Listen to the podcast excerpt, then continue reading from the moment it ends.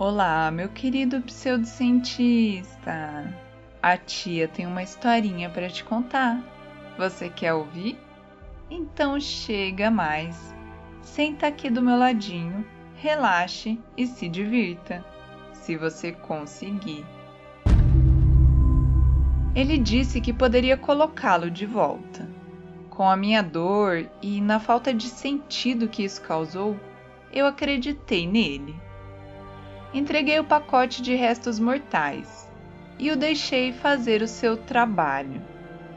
Me disseram para voltar no dia seguinte e que não importava o que acontecesse, que eu não perdesse a esperança. Ele disse que esperança era tão importante para todo o procedimento quanto a verdadeira junção do corpo. Esperança é o que supostamente permitiria que o espírito voltasse ao corpo reconstruído. Então fui para casa, sufoquei meu pânico com vinho e esperei. No dia seguinte, voltei para casa dele com uma perspectiva positiva. Uma noite de descanso ajudou a acalmar um pouco meus nervos e fortalecer meu otimismo. Ele me atendeu prontamente, vestido com terno preto sob medida e não dando nenhuma impressão imediata de que algo tinha dado errado. Sorrindo, ele pegou minha jaqueta. Me guiando para a sala dele, sentamos um em frente ao outro e ele me ofereceu café, o que eu aceitei. A luz da manhã veio abundantemente através da janela não sombreada, dando ao espaço uma atmosfera confortável e agradável. Por isso, eu me senti segura de que o procedimento tinha ido bem. A minha lógica era de que nada de ruim poderia ter acontecido em uma casa tão confortável, sob circunstâncias tão agradáveis. Ele voltou com duas xícaras de café fumegantes e começou a conversa perguntando como eu tinha dormido e como eu estava me sentindo. Respondi que tinha dormido bem e estava me sentindo da mesma forma, admitindo meu otimismo em relação ao resultado do procedimento. Embora ele sorrisse o tempo todo, notei uma leve contração no rosto após a menção direta ao procedimento. O sorriso não exatamente diminuiu, mas mudou um pouco, e eu senti uma pequena pontada de ansiedade em ver tal reação. Ainda assim, mantive meus pensamentos sob controle e perguntei como ele estava. Ele respondeu que estava tudo bem e depois tomou um longo, quase contemplativo gole de seu café. Agora um pouco nervosa, eu fiz o mesmo, nem que fosse para evitar a perda da compostura. Terminado seu gole, ele voltou sua atenção para uma caixa na mesinha de centro, que eu não tinha notado. Ele colocou sua caneca ao lado dela e retirou uma pequena faca dobrável do bolso, que usou para abrir uma fenda na fita da caixa. Por alguma razão, o cuidado com que ele tinha conduzido essa manobra simples me deixou nervosa. Como se o ato, na verdade, tivesse sido realizado em corpo, como se a faca fosse um bisturi e a caixa uma pessoa. Eu assisti com a respiração presa enquanto ele delicadamente abria as abas, revelando o que inicialmente parecia ser um interior vazio. Depois de dobrar as abas para trás, ele retirou um lenço do outro bolso e usou isso para tirar um objeto da caixa. Ele o colocou sobre a mesa ao lado da caixa, deixando o lenço por baixo dele. Sentado em sua cadeira e dobrando as mãos no colo, ele me permitiu ver o objeto. Por alguns momentos, eu simplesmente olhei. No início, sem entender, e depois quase perdendo os sentidos, uma vez que a realidade mórbida se mostrou totalmente. Descansando sobre o lenço azul celeste e o manchando, era um coração humano batendo. Eu sei que você me deixou com consideravelmente mais do que isso, mas o processo de reanimação tem um grande pedágio sobre os restos mortais. Exige massa, energia, e embora eu possa fornecer um suprimento adequado desse último, o primeiro deve naturalmente vir do sujeito. É por isso que é sempre melhor ter o procedimento realizado o mais rápido possível após a morte. Quanto mais tempo passa, menos deles há para usar. Você só me deu. Bem, o custo é óbvio. Consegui fazer retornar a vida ao coração, mas essa é a única coisa que sobrou. O coração batendo impossivelmente, sem veias suplementares, artérias ou mesmo sangue, parecia encher a sala com seu baque-baque constante. Minha cabeça nadou, um delírio ameaçando me ultrapassar. E em um momento de maior irrealidade e horror, senti meu próprio coração automaticamente igualar o ritmo deste, sem corpo. Eu sei, acredite, eu sei. É uma coisa incrível, você acha impossível. Mas meus métodos, as habilidades que eu possuo, podem incutir vida dentro do elemento mais rudimentar do homem, desde que não tenha sido danificado além da reparação mortal. O coração em si está em excelente forma. Você só precisa encontrar um corpo adequado e o transplante deve acontecer sem problema. É claro que isso é algo que eu mesmo não posso realizar, a menos que você me traga um corpo já sem vida. A implicação impensável de suas palavras, a realidade sombria do que ele estava me sugerindo, quase me fez perder a cabeça ali mesmo. Agarrei minha cadeira para equilibrar e me atrapalhei com a xícara de café, quase derrubando. Tremendo, eu a levei aos meus lábios, mas imediatamente coloquei no chão atrás de mim, fora de vista, ao ver o líquido escorrer e fluir dentro do copo, em resposta à batida síncrona do meu coração e do outro. A sala em si parecia mudar e pulsar junto com os órgãos pulsantes, e o homem parecia esticar desumanamente na minha alucinação causada pela ansiedade. Incapaz de suportar as circunstâncias enlouquecedoras, desorientadoras, me levantei e fui para a janela, esperando me acalmar com a luz solar. Há outra maneira. Se você não acha que seria capaz de adquirir um corpo sem vida. Afinal, carne é carne Estou preocupado principalmente com o consentimento. Se quiser, se confiar em mim, posso transplantar o coração em seu corpo, permitindo que habitem um único receptáculo. Haverá naturalmente complicações fisiológicas, ajustes permanentes de estilo de vida que precisariam ser feitos, mas posso garantir que você viveria que ambos viveriam vidas longas, principalmente confortáveis. Não seria uma condição cardíaca sem precedentes.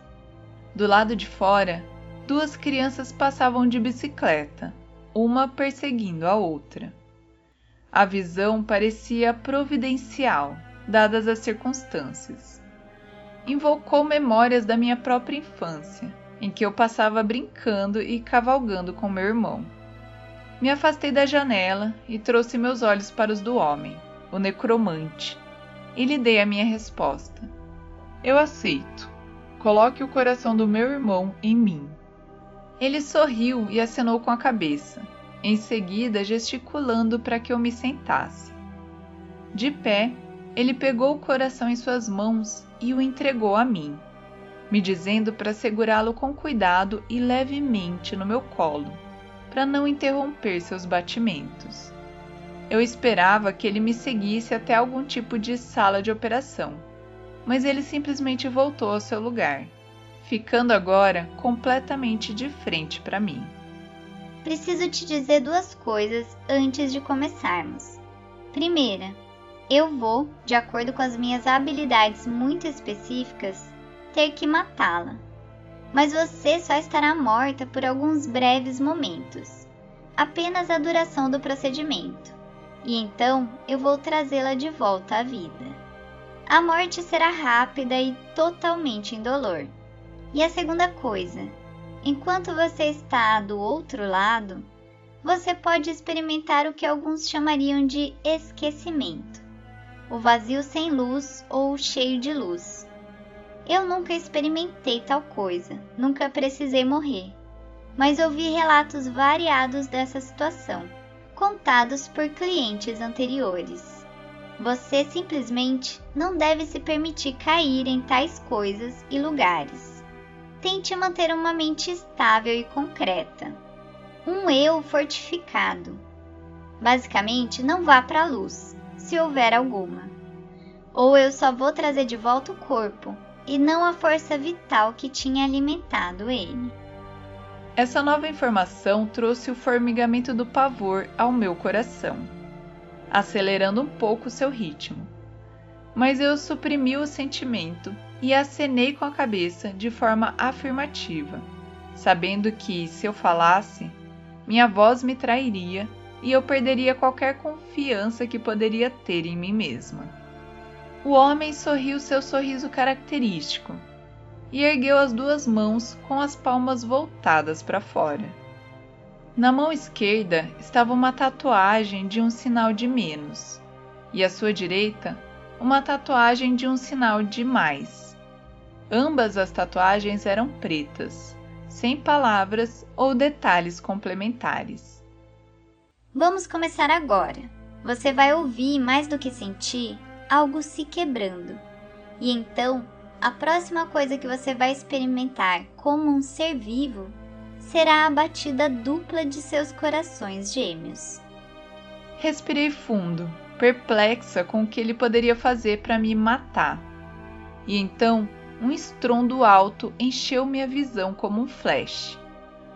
Mas ao invés de ser jogada de volta em uma realidade cheia de luz, me vi imersa em um espaço muito vasto, cheio de uma matriz caleidoscópica de cores e tons, a maioria dos quais eu nunca tinha visto antes.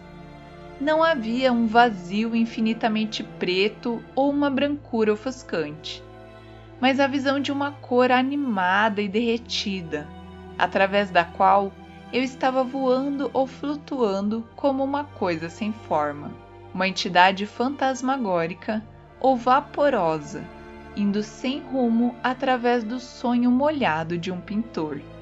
Inicialmente foi agradável, libertador de uma forma inexplicável. Eu me vi querendo me fundir com esse lugar especialmente inimitado, me juntar aos grupos amorfos de cor. Mas as palavras do necromante lembradas ou talvez até ouvidas em meio ao pandemônio policromático sem som, me impediram de me entregar.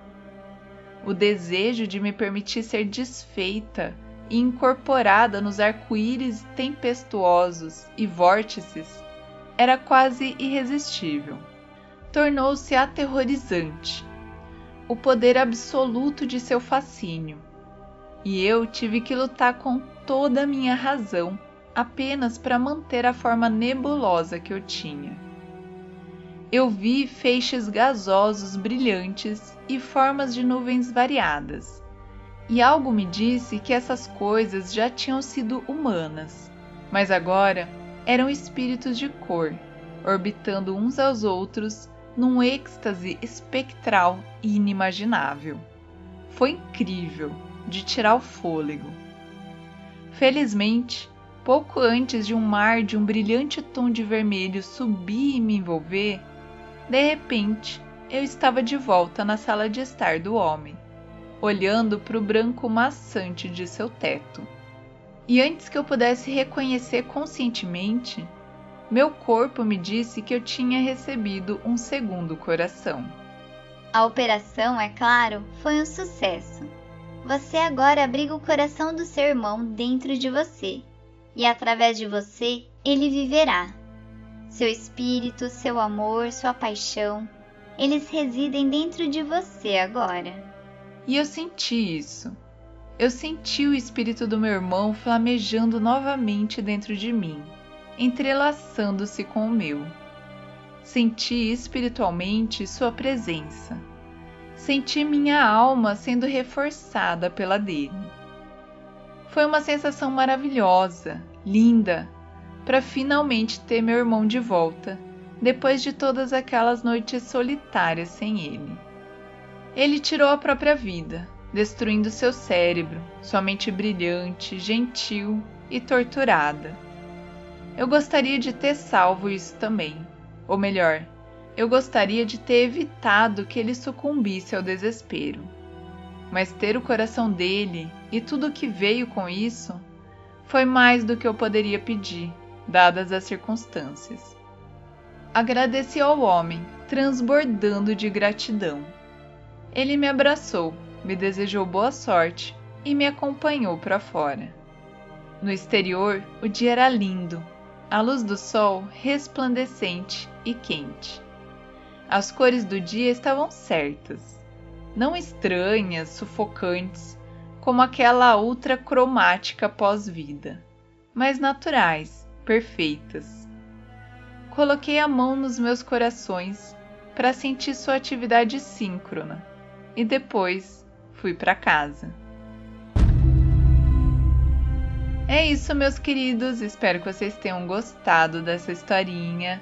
Vai lá conhecer a nossa loja no pseudociencia.com.br e se você tiver uma história medonha que já aconteceu com você, me conta lá no e-mail podpseudociencia@gmail.com.